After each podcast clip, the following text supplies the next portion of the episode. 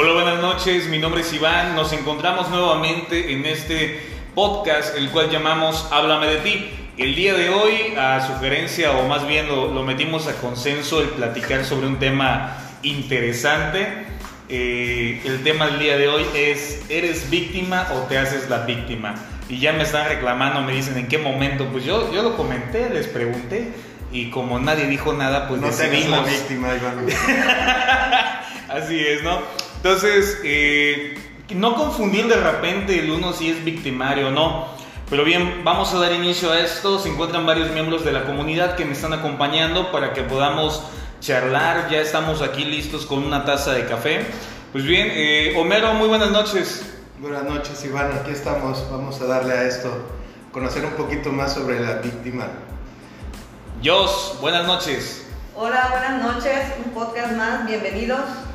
Edith, Hola, ¿qué tal? Buenas noches. Yo traje a mi víctima. Ay, ya se cayó. Rosalía, buenas noches. Hola, buenas noches, aquí para darle con todo. Y se encuentra con nosotros igual un compañero que se está eh, uniendo a este podcast. Eh, compañero, adelante, ¿gustas presentarte? Soy Diego, buenas noches. Aquí estamos para apoyar al grupo. Pues bien, el tema del día de hoy, como bien decía, es ¿eres víctima o te haces la víctima?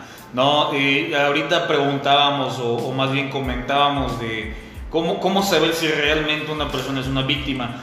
Y comentábamos el ejemplo de cuando estás en una situación en la que no puedes controlar, en la que tú no decidiste estar. Un ejemplo puede ser cuando alguien te está asaltando. En ese momento, pues tú no, eligi- tú no eliges que la persona te asalte, tú no escoges por pararte en la esquina y que en ese momento pasen dos personas y, y te digan, pues es que dame todo lo que traes. No, en ese momento eres una víctima de las circunstancias y de la situación en la que estás. Muy diferente cuando uno escoge estar en un lugar donde, ay, pobrecito de mí, diría yo. No sé qué opinan con respecto a esto. Me suena así como que a manera voluntaria e involuntaria, ¿no? Es decir, me maltratan, pero no, no las dejo, no los dejo. Estamos hablando un tema ahí de cuando estamos dentro de una relación quizás, que una relación no puede ser nada más parejas, eh, hijos, padres, amigos, compañeros hasta de grupo, ¿no? Laboral. Laboral, compañeros de trabajo, una situación en la que eh, hay un maltrato, sin embargo yo decido quedarme ahí. Bueno, aquí hay que ver una cosa muy importante. Hay los hechos cuando eres víctima, pero creo que lo que vamos a hablar más, o lo que debemos de hablar más, es cómo yo agarro esos hechos para victimarme, para hacerlo más grande, para conseguir dinero a lo mejor, para llamar la atención, ¿no? O sea, yo creo que eso sería interesante hablar. Sí, la pregunta sería es, ¿para qué me ha funcionado la víctima, no? O sea, eh, ¿cuál ha sido mi papel y, qué he obtenido de, estar en este papel de víctima, no? Yo diría, ¿cuál es mi comportamiento cuando me sucede algo? O sea, cuando me roba, cuando choco, cuando, pues no sé, no, se me pierde la llave. Cuando ¿no? me, soy, me es infiel. Cuando me es infiel, ¿no? ¿Cuál es mi comportamiento? ¿Qué es lo que hago a continuación, no? Me pongo a hablarle a todo el mundo y le empiezo a decir que choqué y que el tipo que vino se fugó y me empiezo a victimizar. Lo subo a Facebook, Típico. Claro, no, de hecho, eh, algo que sucede, eh, eh, de repente en alguna ocasión recuerdo que me preguntaban eh, la diferencia entre victimismo y conmiseración. Yo digo, no es lo mismo la conmiseración que la autoconmiseración. El conmiserarme con alguien es empatizar y ponerme en el lugar de la, de la- otra persona. La, la autoconmiseración es el pensar, pobrecito de mí, miren cómo sufro, eh, eh, todo me sucede a mí. Y el victimismo es elijo estar eh, sufriendo. O sea, yo me pongo en el papel, me pongo en la situación para sufrir. Es, es como estar cuando mira mi herida a todo el mundo. Mira, me corté, mira, me corté. Todo el mundo tiene que verlo para que vea mi herida. Y como tengo la atención, no hago nada por curarla. No me interesa, o sea, lo que pasa es que a través de victimizarme consigo lo que yo deseo, pero no me estoy dando cuenta de lo que estoy detonando, tanto en mí como en las personas que están a mi alrededor, ¿no? Porque al, estarte haciendo tú víctima, la gente que está a tu alrededor tarde o temprano se cansa de tu victimismo y se acaban alejando de ti. ¿no? Entonces ahí es cuando, pues qué mala eres, ¿no? Yo que me estoy muriendo y tú te paras a decirme, pues ojalá te mueras, ¿no? O sea, ya de plano, ya me tienes hasta el gorro, ¿no? Y, y fíjense, aquí hay, aquí hay algo muy importante porque la gente que se está victimizando solo ve el lado de que le corresponde a él, nunca se pone en el lugar del otro ser humano. O sea, ¿por qué el otro ser humano de repente ya se paró a decirte, pues ya muérete? Cansas a las personas. Sí, y en un momento dado también te di- dicen, Jim, ahí viene otra vez, seguro va a empezar con su canción.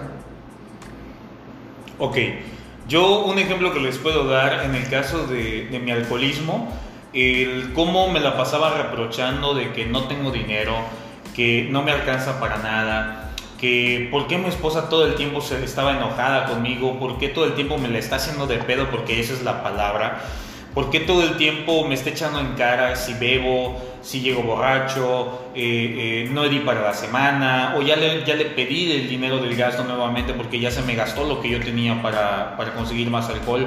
Entonces, yo desde ahí eh, me ponía en mi papel de víctima, porque, o sea, yo necesito de, de- distraerme, ya me merezco esa copa, ¿no? Y desde ahí yo me ponía en, en- esta postura de pobrecito de mí, es que todo el día me la paso trabajando y no me alcanza para nada y no tengo para, para, para poder tener una mejor casa o pagar una mejor renta o, o comprar este, mejor comida, no lo sé, o sea, por todo y para todo era no tengo, no me alcanza, eh, hago mi mejor esfuerzo y la realidad es de que todo lo consumía el alcohol, ¿no? O sea, todo lo que yo hacía era precisamente para embriagarme el día de hoy. Egoísmo. Sumamente egoísta, sumamente. Y, y un miedo, o sea, yo, por ejemplo, una de las cosas que ahorita escuchando lo que nos comparte Iván, que puedo ver es que dentro del permanecer como víctima, eh, me servía para poder evadir mis responsabilidades, que alguien más lo hiciera por mí porque yo estaba sufriendo de alguna manera. ¿no? Bueno, también hay personas que se viven victimizando porque es su manera de no estar sola, solo. O sea, la gente se victimiza para no estar solo. Un ejemplo, ¿cuál sería? Bueno, estoy enfermo, o sea, me enfermo, toda la vida estoy enfermo, toda la vida estoy enferma para que la gente esté a mi pendiente, o sea, esté checándome. Es una manera de control, pero victimizándome. O sea, desde el victimismo eh, quiero controlar a, a los que están a mi alrededor, a- eh, o- sí, para que no me dejen, para que no se vayan. eh, no sé, es que una gripa muy fuerte, ¿no? Y a lo mejor y no tengo nada. Bueno, es que aquí tenemos que ver que son varias emociones el victimismo. Viene el miedo, o sea, yo tengo miedo a estar sola, yo tengo miedo a no ser lo suficientemente buena, ¿no? Yo tengo miedo de que me dejen, ¿no? Y entonces prefiero victimizarme para que se compadezcan de mí, ¿no? Sí. Y se queden. O sea, me gusta dar lástima, desde el victimismo. Es una forma de vida. De cierta manera, eh, bueno, en mi caso personal yo lo he usado para llamar la atención y conseguir lo que quiero, porque puedes conseguir muchas cosas con el victimismo, desde el que se conmiseren de ti, el dinero, el que te hagan favores, el que estén 24/7 y como bien decía Homero, al final hacen lo que tú tendrías que haber hecho y luego termina, la persona que te ayuda es la que sale mal parada en todo esto y tú sigues ahí conmiserándote. Y eso habla cuando involucras terceras personas, sobre todo en una relación que te dicen, es que tú la tratas mal y tú, no le digas nada, es que lo amo. Y tú, "Plup", dices, ¿y para qué chingada madre me dices que yo te apoye? El típico comentario de ¿para qué te metes? Y el día siguiente se van a estar este, besando, van a estar ahí a toda madre y mientras tú ya te ganaste un pedo ajeno. Exacto. Bueno, y también hay que ver aquí que no eres víctima cuando estás llorando. También eres víctima cuando estás la madre, todo el mundo me ve la cara de tonta, ¿no? Este, estás muy enojada porque todo el mundo abusa de ti. También eres víctima, solo que no estás llorando. Y fíjate algo muy importante que dijo Josué, ¿no? El, hecho que, como mencionaba también ahorita la Marina Rosalía, es también desde el enojo, ¿no? No, no solo desde la conmiseración, sino tiene que ver mucho el enojo. Yo lo que he analizado en mi caso personal, que la víctima es querer llamar la atención porque no fui una persona que llamara mucho la atención de chica o el abandono, ¿no? Entonces yo necesito gritar, necesito sufrir, necesito hacer muchas cosas, sirvo ser, incluso ser el bufón para llamar la atención, una atención que yo no tuve. Y aún en el, en el hecho de ser bufón hay enojo, o sea, hay enojo, hay, hay, hay, tristeza, ¿no? Bueno, hemos oído mucho de los payasos, ¿no? Que hacen reír pero por dentro están llorando, ¿no? Es tapar muchas veces la emoción que traemos adentro. Ok, yo les pregunto, ¿Qué sucede cuando estoy en mi papel de víctima?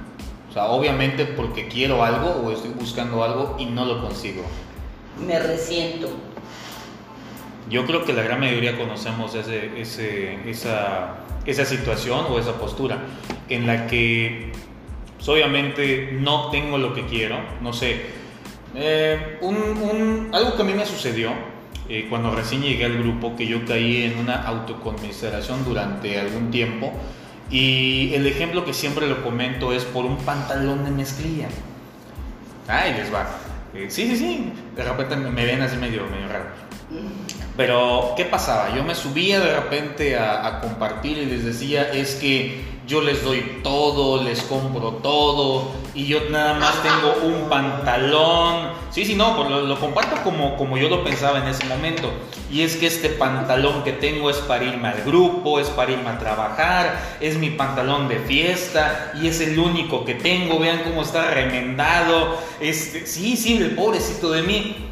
La realidad es de que mi familia no me puso en esa situación yo me puse en esa situación en la que en ese momento... Pero no lo ves. No, por supuesto, no lo veía, ¿no? Y ese es el punto ah, eh, importante, que no tengo la capacidad de verlo. O sea, la autoconmiseración o el estar en un estado de victimismo es el... Eh, no, no veo lo que estoy haciendo, cómo estoy actuando, eh, cómo me estoy relacionando con los demás. Y obviamente el, el dar lástima, ¿no? El pobrecito de mí, es que miren cómo estoy sufriendo. Cuando la realidad lo que tenía que hacer es apenas cobrar e irme a comprar otro pantalón, porque lo necesito, porque si se me rompe, pues cómo me voy a trabajar, ni modo de irme en calzones. Pero me encantaba ahí, este, ahora sí como a veces decimos, hacer eh, eh, aguacate con las nalgas, ¿no? Yo creo que ahorita que mencionas eso, una de las características que creo que es requisito para pertenecer a este grupo es que no podemos vivir tranquilos. Cuando estamos tranquilos, tenemos que armarla de pedo y algo tenemos que buscar para vivir. El caos. Exactamente. Y tú hiciste un caos con un pinche pantalón. Claro. Así como yo puedo hacer un caos, puta, porque me, me quiero pintar el pelo, pero no me gusta, porque no me lo quiero. O sea, por todo vamos a hacer un pedo. Y en, la, en el caso del victimismo, agarras tu mascarita de víctima, porque en ese momento necesitas conseguir algo y sabes con quién la puedes usar y sabes con quién no. Porque hay gente que te manda al carajo literal porque ya sabe cómo va. De alguna manera es una adicción, o sea, Exactamente. en mi caso personal, cuando a mí me dicen eres adicta al sufrimiento, puta, digo, ¿cómo vas a ser tan pendeja? Pues qué pendeja, porque realmente no podía yo verlo, o sea, si realmente lo sufre uno. Y, y llega un momento, pues como decía la Marina, hartas a los que están a tu alrededor, ¿no? Y le hagas la fiesta a medio mundo, le hagas cualquier evento importante, yo, de especialidad en Navidad, cumpleaños, ching, de ahí iba yo a fastidiar gente. Y luego terminaba yo llorando. Y resentida. Muy resentida. Creo que lo que más sucede con el victimismo es que quedas muy, muy resentido. Y no te das cuenta. O sea, quedas muy resentido porque la gente no te hizo caso no hiciste lo que tú esperabas, ¿no? Ellos no hicieron lo que tú esperabas que hicieran. Entonces te quedas muy resentido. Es, como el punto del, resentimiento. ¿eh? Todo ser humano reacciona de una forma por algo. Yo preguntaría, ¿qué pasa cuando la víctima consigue lo que quiere? No, el problema es que casi siempre consigue lo que quiere, y ese es el problema. Y una persona, por eso, por eso hace una forma de vida, porque la mayoría de las veces consigue lo que quiere, porque la gente no le tiene lástima. Hablamos de que una persona que está en un estado de victimismo o de autoconmiseración es sumamente mentirosa, sumamente manipuladora, que, y por supuesto mitómano, Egoísta. egoísta. O sea, es una serie de actitudes. Yo, para poder describir esto, yo diría que es una serie de actitudes que tiene la persona o que llegamos a tener, porque yo he estado eh, en ese papel, en el que obviamente el egoísmo de, es lo que yo quiero, lo que yo necesito en ese momento y quién puede satisfacer esa necesidad. ¿no? Yo, por ejemplo, puedo ver el, el hecho de que yo casi siempre viví encaprichado con mis cosas. Entonces, eso obviamente me hacía que, estuviera molesto con las personas porque no obtenía cada, y me, me, me hacía que sufría más. Entonces, una de las cosas que me he dado cuenta que la inmadurez con la que tomo la situación, comentaba la, eh, madrina Rosalía al principio que, que hay muchas cosas de por medio, muchas emociones y, y cómo reaccionas a la situación, ¿no? Entonces, ahorita escuchando lo, lo, que comparten, o sea, me doy cuenta de que, o sea, puedes reaccionar de mil maneras, pero casi siempre terminas sintiéndote la víctima de alguien más, o sea que hay un culpable, o sea, tú quieres echarle la culpa a alguien, y la verdad para mí eso, eh, pues en, en, lo que, en mi proceso, en lo que llevo viviendo, pues me he dado cuenta de que, de que es una manera inmadura de quitarme responsabilidad de lo que yo tengo que hacer. Y también muchas veces terminamos causando lástima y lo confundimos. Bueno, yo digo, ¿cómo me quiere la gente? Si soy re buena gente, no, lo que pasa es que les das lástima de tanto que te has quejado, ¿no? Y victimismo. Entonces, o, o, te, o das lástima o de plano ya te dan, ay qué hueva, ¿no? Puta, ahí viene otra vez ser humano con el mismo cuento, ¿no? Entonces de plano dices qué hueva, ¿no? Ya que darle la vuelta al cassette. Tu cre credibilidad, tu credibilidad la pierdes completamente. Miren, el victimismo es una herramienta para conseguir tus objetivos, ¿no? Entonces, obviamente mientes, mientes y usas toda tu inteligencia, tu capacidad que tengas para generar pues ese, chantaje emocional, porque esa sería la palabra correcta, ¿no? El chantaje emocional para que el otro ser humano haga lo que tú quieres que haga. Se puede decir que es tu realidad, o sea, como tú la vives, aunque todos los demás ven que no es así, y como decía Edith, lloras en Navidad, cuando vas a la fiesta, y lo que pasa es que te mandan a casa, que no invites a niños, no te traiga a la fiesta, porque luego nos aguan todos, porque puta pobre, se pone a llorar y no, no, no, no, o sea, eso sucede. Sí, no, y, y luego, por ejemplo, una vez me, me habla una persona y me dice, es que me está hablando y me está diciendo que lo, que lo asaltaron, ¿no? Pero lo asaltaron y tiene su teléfono. Entonces, me, yo la estoy oyendo a ella, ¿no? Y digo, ¿sabes qué? Pues tú sabes la respuesta, o sea, te van a asaltar y no te vas a quedar con tu teléfono. O sea, lo primero que se lleva. No es congruente lo que dice. Por eso, pero la persona, tanto el que está generando, ¿no? La forma, el chantaje, porque es un chantaje emocional, no es que te. Aquí no estamos hablando de cuando eres víctima. Okay. Porque a veces eres víctima y entonces tú lo haces así gigante, ¿no? Hasta dices, chido que me pasó, ¿no? Va, porque de aquí tengo esto para que ta, ta, ta, ta, ta, ta, ta, ta, ta, ¿no? Pobrecito de mí. Pero yo estoy hablando ya del chantaje emocional, de cuando tú empiezas a generar cosas, ¿no? Para que la persona reaccione a, a lo que tú quieres, ¿no? Eso, eso. Y ahí es a donde, pues te imaginas, ¿no? Yo me imagino que esta es una calle oscura y dices, aquí me pueden asaltar, ¿no? O una cosa así. Ahí, no ahí, sé. hasta solita va. Entonces, ¿eh? O, sí, o sea, es parte de la enfermedad. Estamos hablando de la inmadurez emocional, como cuando éramos niños que hacíamos cuentos, historias, ¿no? Que generábamos mentiras para llamar la atención, es lo mismo. Nos ponemos en situaciones de peligro. Yo, es, es, es, lo que comentaba, ¿no? Digo, me voy a meter un poco con, con un ejemplo que de la literatura eh, de Alcohólicos Anónimos, ¿no? Que habla, eh, si no estoy mal, en de la esposa, ¿no? Un, una situación que suele ser muy, muy repetitiva dentro de, del programa es el enojo que puede tener eh, la esposa o la pareja, en este caso puede ser hombre, no que la mujer sea la alcohólica, de el enojo que existe cuando una bola de locos pudieron hacer que deje de beber el ser humano y yo no. O sea, el ejemplo, ¿no? En este caso, ¿no? Que eh, cuando llega el varón es el alcohólico y la mujer se molesta porque ¿cómo es posible que esta bola de locos puedan o hayan hecho que este ser humano deje de beber y yo no pude?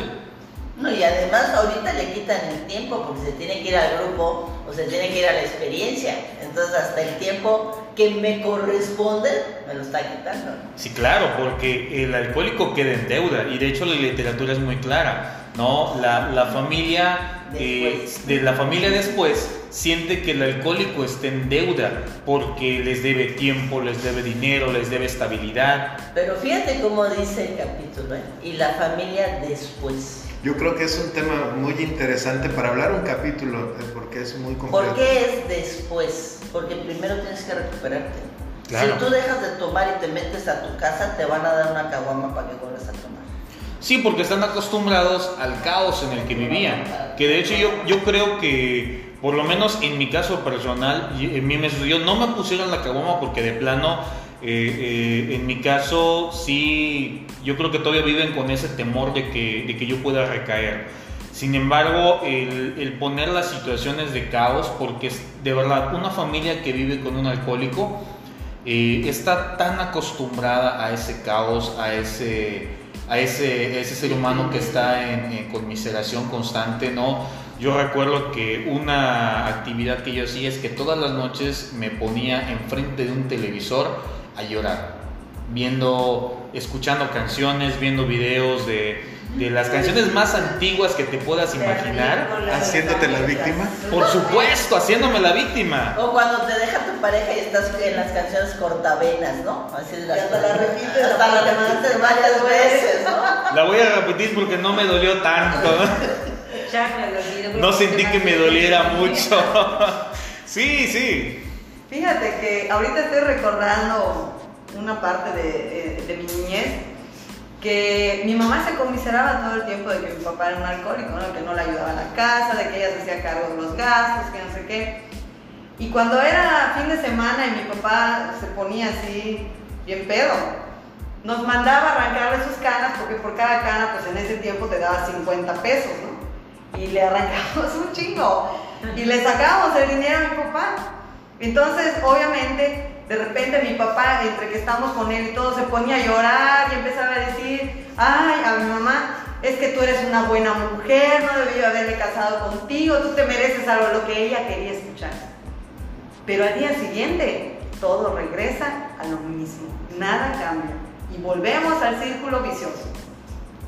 Pero fíjate que ahorita que hablaban de, de la familia después, la familia después es una familia muy enojada, Claro. muy enojada y como comentaban, el alcohólico de alguna manera en el agradecimiento se debe al grupo, entonces viene el, más el enojo porque puta madre, aquí no hacen nada, allá hasta lava trastes, barre, limpia, llega temprano, cuando nosotros cuántas veces nos dejó mal, cuántas veces, entonces pierde el alcohólico credibilidad y eso genera mucho enojo en la familia. Bueno, la realidad es que la familia ya está enojada. Ah, no, Por o sea, la familia ya está enojada porque tú, pues eres un adicto, vives tomando las, por lo menos los fines de semana, ¿no? Porque han intentado ayudarte, porque has ido con psiquiatras, has ido con psicólogos, han intentado ayudarte y tú no quieres salir de tu depresión o de tu adicción.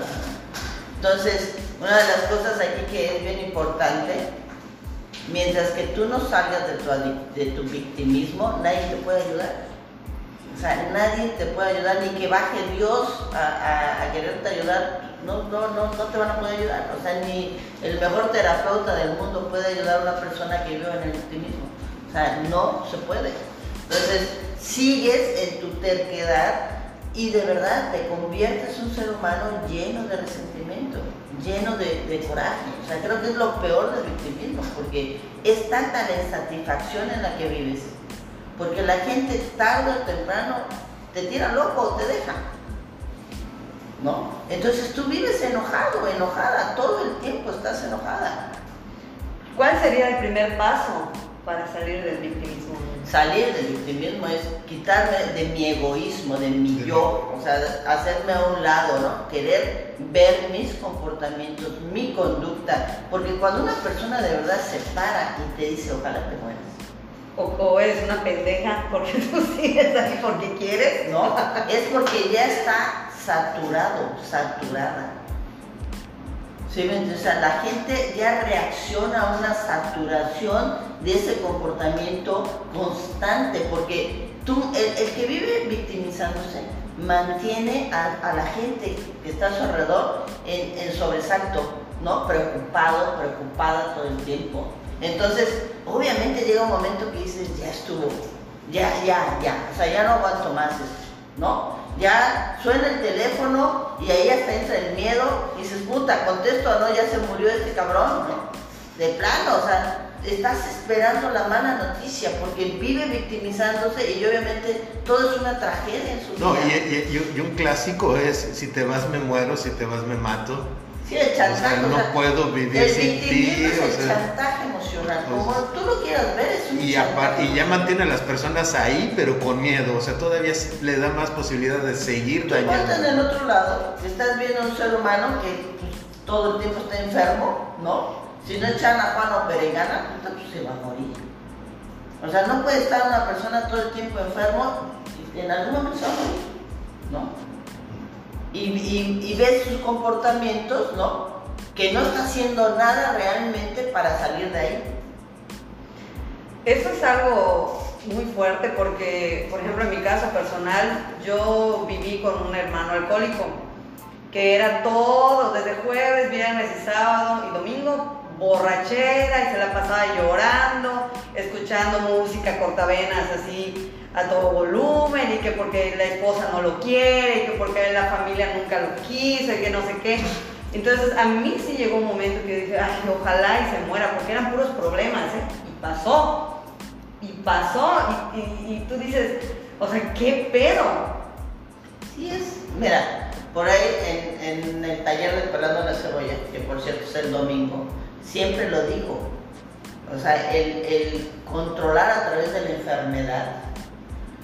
Tu gran maestría es un cáncer, es una diabetes, es una osteoporosis. O sea, te vas a morir porque vas a desarrollar una enfermedad real. Real. ¿no? Esa es tu maestría, te vas a morir. O sea, yo conozco gente de verdad, conozco gente que ya se murieron, ¿no? Que vivieron chantajeando a través de la enfermedad. Y, y tuve la oportunidad de conocerlas, de tratarlas, de platicar con ellos, de darles hasta terapia en particular. Y esta mujer, toda la vida a través de la enfermedad, pues chantajeó para no quedarse sola. ¿eh? Desde, yo de aquí vengo, desde su miedo a quedarse sola. Y murió de cáncer, o sea, real. Sí, no, y son cosas que suceden y que están presentes en nuestro día a día. Fíjense, eh, bueno, un comercial este 17 de octubre tenemos aquí en el grupo el taller de Peleando la Cebolla eh, que imparte eh, Rosalía, que es este terapeuta, que terapeuta gestal. y que la verdad eh, si de repente tienes tus reservas con el grupo es una opción para que te ayude a conocer los porqués de tantas cosas que, que están sucediendo en tu día y que la gran mayoría de las personas que estamos en esta comunidad lo hemos, eh, lo hemos experimentado, lo hemos vivido y nos ha servido para ir mejorando en nuestro día a día, ¿no? Este, les recuerdo los números telefónicos donde puedes pedir informes, el 9991 56 95 48 y el 99 94 09 65 94 es donde vas a poder pedir informes acerca de los talleres que imparte la madrina, eh, asimismo de los horarios o si gustas mandarnos algún comentario eh, referente a este podcast este, o quieres mandarnos un correo, la dirección es háblame de ti 4 y 5 arroba gmail.com y la dirección del grupo es calle 44 número 409 por 31 y 33 de la colonia Jesús Carranza que en Mérida. Tenemos un grupo en Valladolid, en Oshkushkap, en Tecash, en Shul, Temozón, Chocholá y Tijuana. Igual, eh, eh, bueno, pues el grupo que, donde nos encontramos el día de hoy, que es el grupo Miluz, en la dirección que ya te, que ya te compartí. Estamos en Facebook, eh, búscanos como Miluz. La comunidad es Hacienda San Francisco y ya el 22, 23, 24 de este mes tenemos experiencia. Si estás escuchando algo en este momento que, que pues te haga, te haga ruido, te haga ahí estar un poco ansioso, ansiosa, busca ayuda, eh, no solamente con nosotros, no busca ayuda, hay diferentes fraternidades, sin embargo aquí siempre va a haber una persona que te va a poder brindar pues ese, ese hombro que a veces necesitamos, ¿no? Y este podcast es precisamente para que tú vayas conociendo eh, qué es lo que nosotros vamos experimentando, cómo estuvimos en nuestro caso personal en, en algún momento como víctimas y el día de hoy tenemos una vida más responsable, diría yo, ya es no imposible, pero sí ya podemos detectar eh, cuando de repente caemos en este tipo de actitudes y vamos saliendo. Pues bien, no sé si, si alguien gusta comentar algo más, seguimos con el tema. Sí, Iván, mira, eh, bueno, yo eh, ahorita que escuchaba esto, que hablar de, la familia después, yo creo que sí sería un tema importante, mándenos un mensaje si les interesa,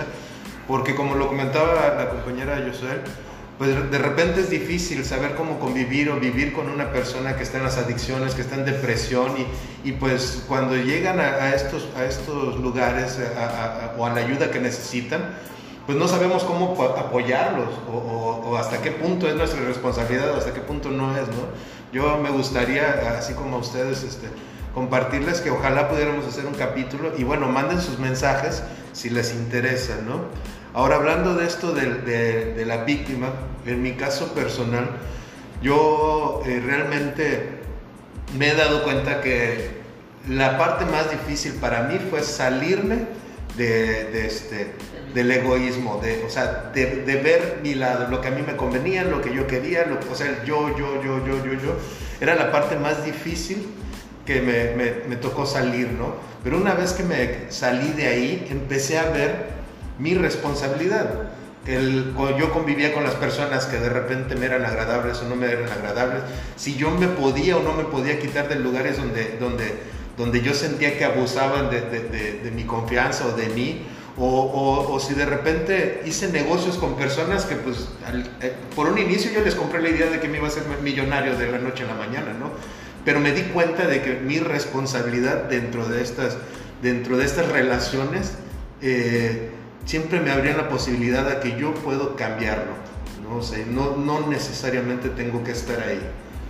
Fíjate que una pregunta muy importante es ¿qué tanto yo hago ahora frente a la responsabilidad? ¿Qué tanto yo hago para que también en mi papel de víctima los demás también eh, como que fomenten mi victimismo?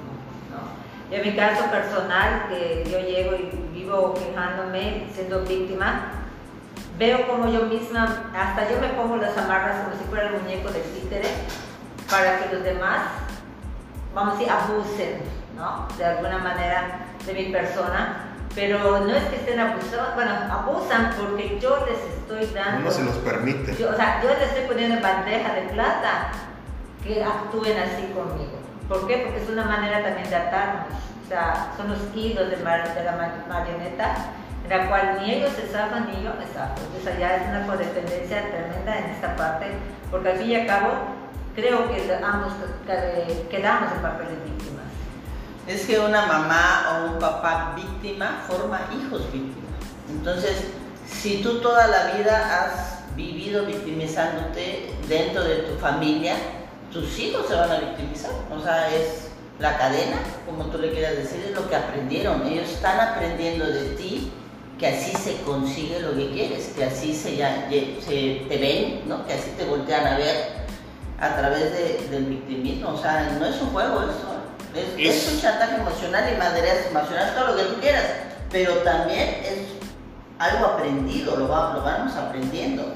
Es como el alcohólico, ¿no? De repente eh, en, un, en una casa donde hay dos hijos eh, que vivieron con un alcohólico, pues se tiende a tener uno de dos, eh, de dos actitudes, o el que bebe como el papá porque eso es lo que aprendió, o el otro que adopta una, un resentimiento muy fuerte con el alcohol y no bebe, sin embargo tiene las mismas actitudes del alcohólico, nada más que sin la botella.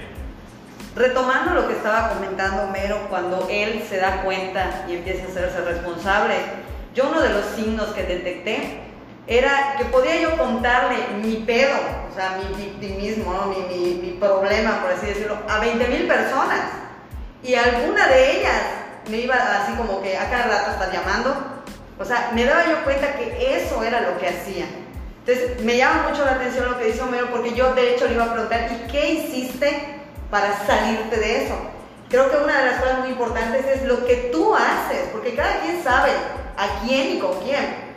Entonces, lo que tú haces, que necesitas que alguien te mire a ver, que son actitudes que, por ejemplo, vas y le cuentas la versión a una vez que te manda la chingada, vas con aquella y le cuentas otra vez, y vas con la otra y le lloras un poco más, y vas con la otra y haces más fuerte el drama, o sea, y ahí Buscas vas- quien te apapache, ¿no? Sí, pero tú vas este, creando tácticas, o sea, vas, vas siendo wow, o sea, muy hábil en esas cosas de la manipulación. No, además recuerda que el adicto va tras el- la economía, tras el dinero. Necesita dinero para seguir consumiendo. Entonces, ese va a desarrollar herramientas de, de conmiseración Y la tremendas. mayoría de las responsabilidades que no quiere enfrentar tienen que ver con el dinero. Claro, entonces, parte de, de su... Yo siempre lo he dicho, ¿eh? tú enséñale a un alcohólico a pedir y toda su vida va a pedir. Enséñale a un alcohólico a trabajar y toda su vida va a trabajar. Entonces, muchos de los centros de recuperación, ¿no? de los anexos o como se llamen hoy, clínicas, les enseñan a pedir. Entonces, esos chicos salen de ahí a seguir pidiendo. Hay que enseñarlos a trabajar para que ellos pues, dejen de pedir, ¿no? Porque aunque ya estén en abstinencia, seguimos victimizándonos. Sí, hay que recordar algo. No es lo mismo sobriedad que estar en abstinencia. Yo el día de hoy estoy en abstinencia porque no he bebido. Sin embargo, para llegar a la sobriedad hablamos de... eh, la fórmula de la sobriedad es paz y tranquilidad. Pero ¿cómo? Pues paz y serenidad. ¿Y cómo yo puedo obtener esa paz y serenidad? Pues obviamente siendo responsable, eh, el, el... ¿Cómo? Objetivo. siendo objetivo en mi vida, en mi día, el no causar un caos ni estar metiéndome en caos todo el tiempo, el cómo mi vida va mejorando, no precisamente ir recuperando lo material o que de repente ir recuperando la familia, eso va llegando conforme vamos eh, mejorando dentro de un programa. La sobriedad es el día de hoy, pues bueno, ¿qué estoy haciendo? ¿Cómo me estoy comportando? Ajá. Me voy a atrever a regresar al ejemplo que tú diste a un inicio. ¿Qué actitud debo de tomar? Me asaltaron. Voy, lo digo una vez y lo que sigue. O voy, se lo cuento a este, voy, se lo cuento al otro, voy y, y- y pasa meses y pasa no sé cuánto tiempo y sigues. Es que me asaltaron hace un mes, es que no manches, me asaltaron hace dos meses. O sea, la verdad me, me sentí así. O sea, ¿cuál es la actitud para no hacernos víctimas? La pregunta sería, ¿por qué lo dices tantas veces? ¿No? O sea, si yo tengo que decir, no sé, 100 veces que me asaltaron, ¿por qué tengo que decir 100 veces que me asaltaron? O sea, ¿qué está sucediendo? Siempre hay un porqué. ¿Qué estoy buscando recibir? La lástima de la gente, Atención. atención. Manipular. Recursos, no sé, o sea, ¿no? O una justificación para no pagar, por ejemplo, ¿no? Para no donar, para no dar, para no prestar, o sea, recuerden que ese tipo de cosas sirven para, pues, justificación, ¿no? Es una justificación. Me da la justificación. Yo, que pe- necesito yo pensaba, era mi pretexto adecuado, el que estaba buscando. Sí, o sea, fíjense lo que estamos hablando, ¿no? Entonces, lo que detona de las personas, pues es el miedo y el enojo. Primero tienes miedo de que te pase algo porque te creen, ¿no? Realmente te creen lo que tú estás diciendo y a través del miedo reaccionan. Y Te creen y me la creo. no sé si te, la crees, pero yo, yo he de haber pensado en su momento cuando yo lo hacía con mi mamá, porque en algún momento yo chantajeé a mi mamá así cañón, ¿no? Y cuando yo salía con la lana para el coche, dije, qué chingón eres. Claro. o sea, Pero de repente igual hasta deseas que te pasen cosas. Che, Pues sí.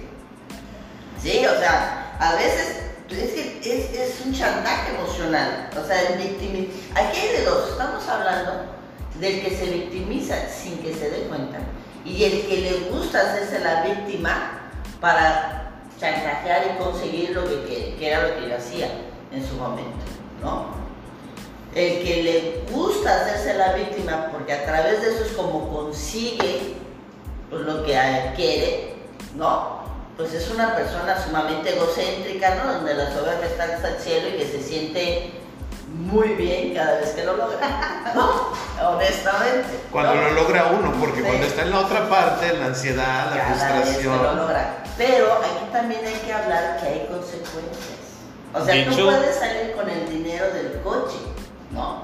Pero todos los días te van a decir, yo te compré el coche, esto, no. O sea, hay consecuencias que te van a hacer enojarte. O sea, a donde quiero llegar es al enojo otra vez, al resentimiento, tanto seas víctima sin darte cuenta, como te hagas la víctima, siempre va a estar enojado, enojada.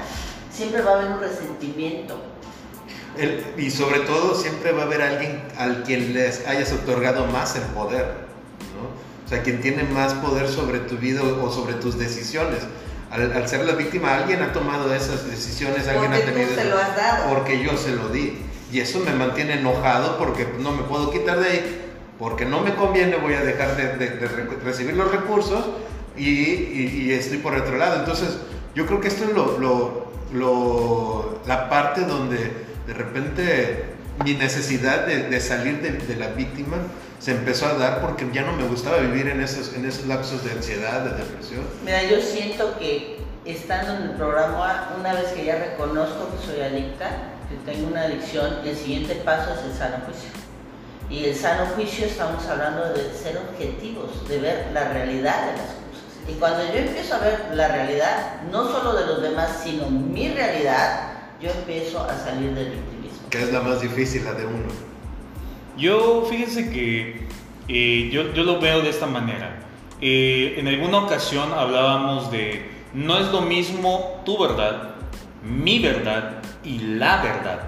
Hablando del victimismo, eh, mi verdad sería es que eh, me va mal en mi trabajo, no tengo suficiente para mantener a, a- a- a mi familia. Es que quieres que me muera. Claro, no, no valoras este, el ser humano que soy, lo que hago por ustedes. La verdad del otro ser humano es, date cuenta que te lo estás chupando todo en alcohol. La verdad es que el ser humano se queda ahí, decide no solo quedarse... el adicto Iván en consumo de alcohol se victimiza, ¿eh? Ah, no, no, no, Aunque yo pongo mi ejemplo. Yo pongo mi ejemplo, eh, mi experiencia desde el alcoholismo, ¿no? El día de hoy caigo en esas mismas actitudes, aún estando eh, en abstinencia. O sea, aún sin beber, he caído en, en el victimismo, ¿no? De repente eh, paso una mala racha en la que no tengo dinero y ahí ando conmiserándome en redes sociales, o sea, Yo creo que el alcohólico activo se victimiza, pero consciente que está bien, porque eso lo que quiere es sacar lana. O sea, sí, claro, quiere algo. hay, hay un dicho que dice, eh, no hay borracho que coma lumbre, ¿no? O sea, ese sabe por dónde va, a lo mejor va a llorar, a lo mejor va a hacer mil cosas para conseguir lo que quiere, ¿no? Y el que se victimiza sin alcohol y sin sustancias. Ese creo que es el que no se da cuenta que se está victimizando. Y ese que más resentimiento va a generar en su vida. Porque se siente mm, perfecto, todo lo hace bien, es esa persona que trabaja, ¿no? que todo el, que da, ¿no? que cumple, que pues lo hace todo para que todos estén bien, ¿no? Están pendientes y siempre acaban molestos, ¿verdad? Y eso es un comportamiento muy arraigado, ¿no? Sí, es, es de- como, el, el- como el erótico, ¿no? Que dice, ya estoy hasta la madre, me dicen, me hacen, ya, y me dicen, sí, pero como ven que todavía aguantas, me chingando, ya no estás muerto, entonces Todavía aguantas un poco más. A menos así me lo digo, si no, Me vas, a, me vas a llevar, mamá. Sí. Al final, ¿no? O sea. Ok, oye Diego, ¿tú qué opinas de esto? Pues la verdad, este, me, me da gusto compartir con ustedes todo esto. Es la primera vez que estoy aquí haciendo esto, ¿no? Pues sí, eh, voy entendiendo de, muchas cosas que ya me compartieron. La verdad, sí, ¿no? Es que, pues si no se platica y no se comparte esas cosas, a veces no te das cuenta de la víctima que eres, ¿sí? Sí, siempre, acaba de comentar la madrina, ¿no? Siempre está la persona como, como yo, ¿no? Que paga esto, paga lo otro, da esto, da lo otro. Y siempre, la verdad, pues, acabamos siendo víctimas y enojados. Coño, no, pero bueno, gente que estoy, que siempre estoy dando, ¿no? malagradecidos. No creo, no creo. Ah, no, que sí, se dan cuenta del enojo. O O sea, lo que yo quiero que, que vean es el enojo que generan las personas. Que, pues sin darse cuenta, se victimizan. O sea, esos seres humanos viven enojados. Porque no los valoran. No los reconocen. Fíjense, tienen la onda, necesitan que los necesiten. Pero Hablas. quieren que los reconozcas. Puente. O sea, como ellos quieren. Ah, no, sí, sí, sí, sí. O sea, a mí me tienes que querer como yo quiero que me quieras, no como tú puedas quererme. O sea, aguas con eso, porque nunca va a pasar. Sí, no, digo, es, esto sucede mucho eh, en muchos aspectos de nuestras vidas. Hablando del trabajo, de repente el, te esmeras, sacas el trabajo, eh, haces lo mejor ese día, pules bien los pisos o atiendes bien a los pacientes o, o das tu mejor clase, ¿no? Y al final no te dicen, qué buen trabajo hiciste. ¡Oh, su madre! ¿Cómo molesta? Y No. te victimizas, güey. Claro, porque te- Oye, le, le invertí 24-7, estuve yo, di a 30 mil gentes, entregué bien al paciente así pulidito y nadie dijo nada. Y para los del grupo soy el único que sirve, nadie lo hace, no lo valora, ¿no? Van a perder este roble. O, o el típico de, de las situaciones cuando alguien se va, ¿no? Los voy a hacer sufrir con mi ausencia. Digo, no sé, yo creo que en otros grupos sucede, aquí no A pasa. ver quién va a limpiar ahora la cocina, a ver quién va a hacer el café, va a lavar las tazas. Si algo he aprendido es, siempre va a haber alguien que lo haga. Pero estoy en mi papel de víctima y prefiero decir, es que no me valoran, no valoran lo que yo hago. Y ahí sale el ego, porque se escucha, eh, alguien que te escuche sano dice, ¿y este qué, qué pedo? No se te ríes todo. Miren, estamos hablando de la enfermedad. Claro. de la enfermedad en sí, porque no solo es si yo hago las cosas, si de repente otra persona que no es capaz de hacerlas, ¿no? Pero que le hace ruido que yo lo haga, ¿no? Que no le gusta y como no reconoce que no le gusta va a venir a decir, "Ay, te están viendo la cara de güey, ¿no? Todo el mundo abusa de ti. O sea, ¿qué tanto una persona puede influir en otra para caer en ese estado de victimismo? ¿No? O sea, digo, es, son, son las cosas que no Eso puedo no ver. solo falta en el grupo, pasa en afuera, en la calle, en tu trabajo, en tu casa, cuando tú pues eres el perfecto, la que trabajas, la que vas, la que vienes, la que das, la del coche, la que limpia, la que todo, ¿no? Y, ay, ay, ay, ay, ay. O sea, Ya suélteme, madrina, que Oye. me hace daño. eso eso es lo que tú sientes, Sí, esa así te verdad. ves. No Fuera- creo que sea la verdad, fuera de- pero así te ves. Fuera de verlo, de que yo puedo, oye, lo estoy haciendo, sigo adelante, sino que, ta madre, todo yo, la responsabilidad yo la tengo, llego cansada, todo les vale madres, y llego y lo tengo que seguir haciendo y tengo que... Y de repente te dicen, nadie te lo pidió. Exactamente, lo haces porque quieres. Ay, eso cómo duele. Cuando te dicen eso, ching, Más te enojas. más te enojas. No, yo por ejemplo tengo el hábito. Tú te ofreciste. Ah, claro. No, de repente. Sí, sí, y molesta. No, de repente yo tengo el hábito de llegar a la casa y limpiar, pero no lo hago. En un principio yo lo hacía sobre todo porque que me digan, oye, que, que limpia está la casa, ya cocinaste, hiciste el desayuno, ¿no? Yo buscaba que me reconocieran. El día de hoy lo hago porque me gusta estar eh, en un, en un lugar este, limpio, me gusta de verdad este, el, el lugar en donde estoy. Que, este, que se vea bien hablando de mi casa, ¿no? No voy a hablar de nadie en persona, ¿no? Pero, Pero mira, puta madre, ya no aguanto. Pinche vieja, no sé qué, ¿no? Ya me voy a quitar, no sé qué, y suena el teléfono. Sí, mi amor. No, claro que sí, mi amor. Ahorita voy, mi amor. Yo voy, cena. Ahorita la cena. ¿Cómo se le dice a eso, Adriana? Codependencia. Vamos a decirle codependiente para no llamarle de otra manera. ¿no? Yo, tengo, Víctimo. yo, yo tengo otra, otra frase en la cabeza. Me la, como me la- paso, me la paso quejándome cuando estoy lejos, ¿no? Porque estoy enojado, porque no me reconocen, porque ya limpié, porque ya trabajé, porque ya hice todos los trabajos que Porque tenía no yo que hacer. ¿no? Porque no me oyen. Y estoy quejándome. Lo que no te das cuenta es que tú te estás quejando y la gente te está escuchando. Y que sigues ahí. Y cuando suena el teléfono, sí, mi amor. Claro que sí, mi amor. Ahorita voy. No, no te preocupes, te llevo la cena. ¿Qué pan, qué pan quieres? Si no lo hacemos. Algo que quieres comentar. Claro, pues sí, como comenta Madalena, la verdad a veces sí, creo que ahorita en que están compartiendo, sinceramente, así, ¿verdad? A veces nos pasamos de pendejos a veces, la neta. Es la, es la gran realidad. ¿Cómo va? Sí, es- es- son cosas que a veces no nos damos cuenta de que lo hacemos, lo vivimos. eh, prácticamente vivimos con una venda en los ojos, pero cuando te quitas esa venda, pues a veces duele. Empiezas a ver la realidad. No si sé. quieres o no quieres estar ahí. Mira lo que yo pienso ahorita. Disfrútalo. Exacto. O sea, si estás trabajando, si te gusta dar, si te gusta ser el, el- el responsable, ¿no? Si te gusta de verdad hacer lo que haces, ¿por qué no lo disfrutas en vez de quejarte? Si de todos modos lo estás haciendo. O sea, tienes que trabajar, todos tenemos que trabajar. ¿Por qué no disfrutarlo? ¿Por qué en vez de estarme quejando que me ve la cara de ¿Para qué lo hago más cansado, más difícil? Exacto. ¿no? Es, es el victimismo, por eso digo yo, estamos hablando de la enfermedad. Si a mí me gusta trabajar, si a mí me gusta ser el proveedor, ¿no? Si a mí me gusta que mi pareja se vea bien, que, que se luzca, ¿no? Que me gusta presumirla, que me gusta que sonría, que me... ¿Por qué lo tengo que sufrir? El problema no es que yo haga las cosas, el problema es que yo me queje por hacer las cosas. Ahí está el problema. El otro día platicaba con, con un conocido y me hablaba de su papá y me decía, es que mi papá es muy, muy servicial y siempre se tienta el corazón y este y, le preguntaba a él después de la acción qué es lo que hacías, ¿no?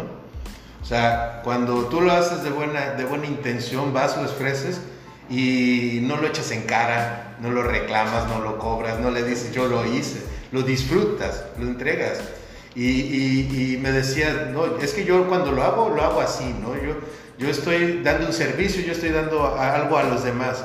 Pero tienes razón, o sea, este, eh, mi papá cuando lo entrega se queja de que dice, es que nada más vienen a pedirme, nada más vienen a, a usar mis herramientas, nada más vienen a esto. Le digo, entonces no es que esté, sea una persona que esté dándole buen corazón. Fíjense, en el grupo nos enseñan a servir desinteresadamente.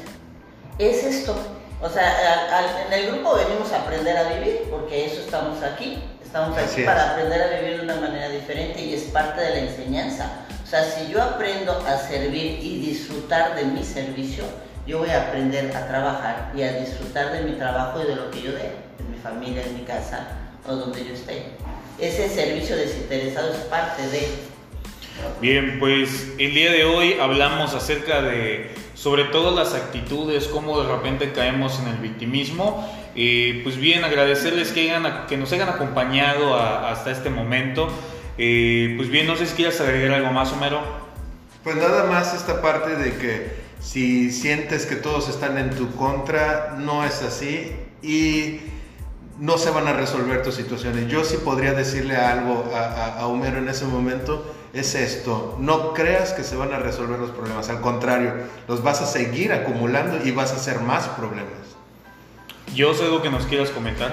Sí, sí, eh, escuchando tus podcasts, tú sientes que hay algo que no, como que no cuadra en tu cabecita, ¿no? Y no es que te juzguemos, ¿eh? Porque estamos hablando de nuestras experiencias personales, ¿sí? Y fuera de tratarlo como para dirigirlo a alguien en especial, pues somos seres humanos, no So- somos seres imperfectos que a veces empezamos por pequeñeces, como en mi caso personal, que después yo llegué aquí con una enfermedad emocional muy grande, por al principio no querer pedir una ayuda, pero que, quizá igual yo no me daba cuenta. Si tú te estás dando cuenta en este momento, mira, no lo dudes, levanta el teléfono, manda un email, o sea, de verdad, haz un comentario y aquí vamos a estar.